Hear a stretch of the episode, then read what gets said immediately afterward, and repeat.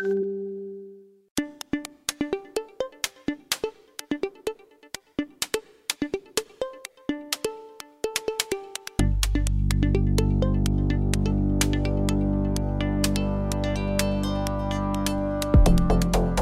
Hola adictos a nuestro podcast, buenas tardes, buenas noches, buen día, no importa dónde estés, lo que importa es que estés.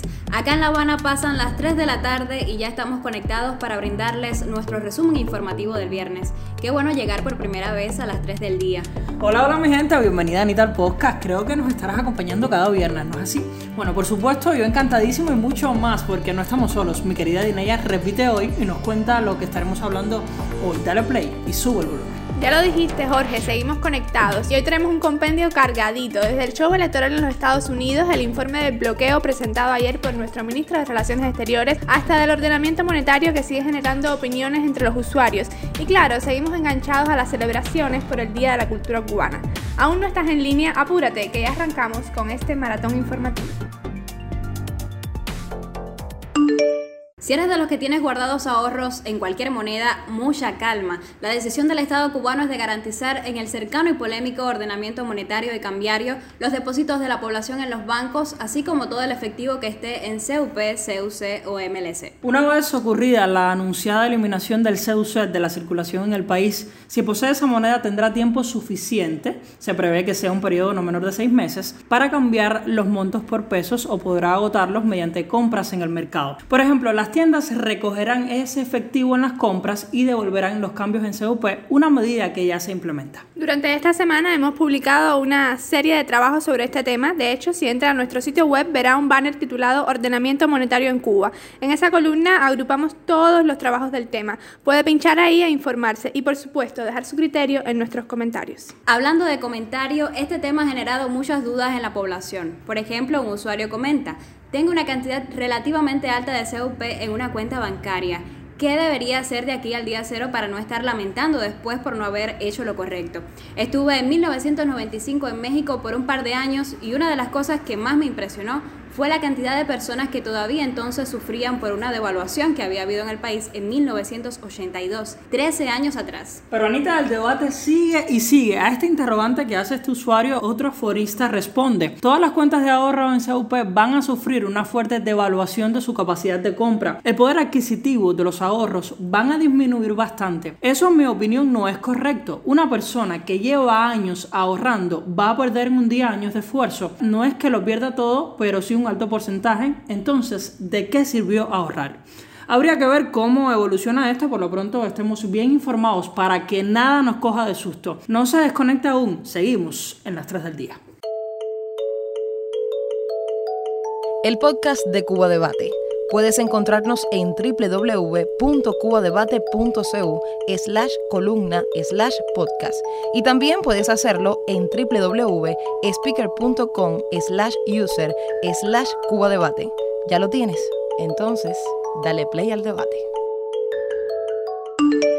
Y ahora nos movemos a Estados Unidos, donde el show electoral sigue robándose titulares. Y es que el aspirante a la reelección presidencial, el compañerito Trump y su rival por el Partido Demócrata, Joe Biden, vivieron este jueves un intenso cara a cara en el que se sacaron sus trapos sucios, es decir, sus acusaciones personales.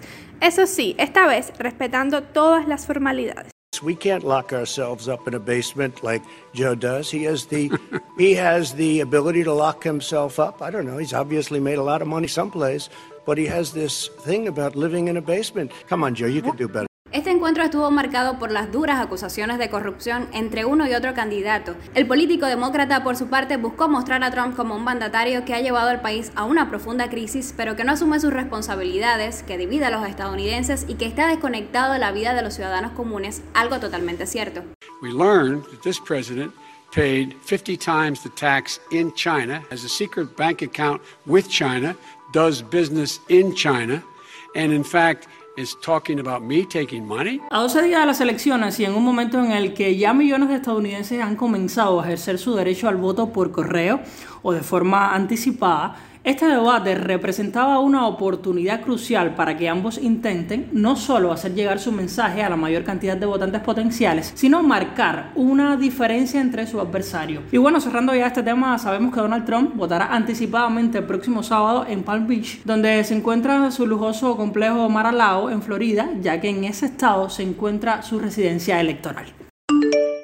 Los escenarios para celebrar este 20 de octubre fueron mayormente las plataformas digitales y las redes sociales debido a la actual situación sanitaria. Varios fueron los artistas que expresaron su sentir y su compromiso con la cultura cubana, los cuales en estos meses de confinamiento se han reinventado y han asumido nuevas maneras creativas. Toda una jornada de actividades que iniciaron el pasado 10 de octubre y no acaban hasta este 29 sirvieron para homenajear a los 100 años del nacimiento de Alicia Alonso, a los 90 de Omar Portuondo y Alfredo Sosa Bravo y al aniversario 50 de la aparición del personaje Elpidio Valdés. Sí, yo recuerdo que ese día estuvimos cantando aquí en las 3 del día, pero bueno, hoy hemos estrenado nuestra más reciente emisión de Desde Cuba, puede verlas en nuestro perfil de Facebook o nuestro canal de YouTube y conocer además cómo hicieron los artistas cubanos para mantener vivo su espíritu creativo en plena pandemia. Y casi terminando este resumen informativo, el ministro de Relaciones Exteriores de Cuba, Bruno Rodríguez Parrilla, presentó este jueves el informe sobre el impacto del bloqueo de Estados Unidos contra Cuba en el último año, un documento que denuncia de manera fundamentada el recrudecimiento de esta política hostil y agresiva. Ayer poníamos varios ejemplos. Puedo dar a conocer que el bloqueo en ese tiempo ha causado pérdidas a Cuba en el orden de los 5.570 millones de dólares. Es primera vez que los daños del bloqueo sobrepasan la cifra de 5.000 millones de dólares en un año.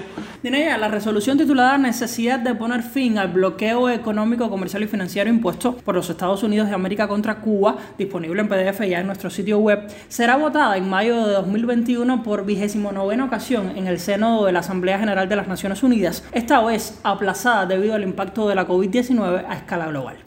El jefe de la diplomacia cubana también señaló las implicaciones de esta política para las familias cubanas, que constituye una violación grave y sistemática a los derechos humanos y un impedimento a las perspectivas de desarrollo de nuestro país, incluso para un posible avance de las relaciones bilaterales entre los Estados Unidos y Cuba. Cambiando de tema, debido a la compleja situación epidemiológica que atraviesa Pinal del Río, esta semana las autoridades sanitarias declararon la fase de transmisión autóctona limitada, lo cual constituye un retroceso. Solo en los últimos tres días se han reportado, escucha bien, un total de 101 casos positivos a la COVID-19. Alarmante, sin dudas. Así es, Suñol. El Grupo Temporal de Trabajo Provincial puntualizó 486 medidas previstas para esta etapa. Algunas de ellas son suspender la transportación de pasajeros, incrementar el trabajo a distancia, los servicios gastronómicos, por ejemplo, solo funcionarán por encargos, o sea, para llevar y suspender el curso escolar. Y casi al despedirnos les recordamos el parte epidemiológico de hoy. Cuba reportó 58 nuevos casos positivos a la COVID-19. Por provincias, en Pinar del Río sigue siendo la más crítica hoy con 29 casos. Artemisa, por su parte, registró 19, Santi Espíritu 7 y Ciego de Ávila 3. Recuerda mantener la disciplina, ser responsable. Es tu salud y tu vida la que está en juego.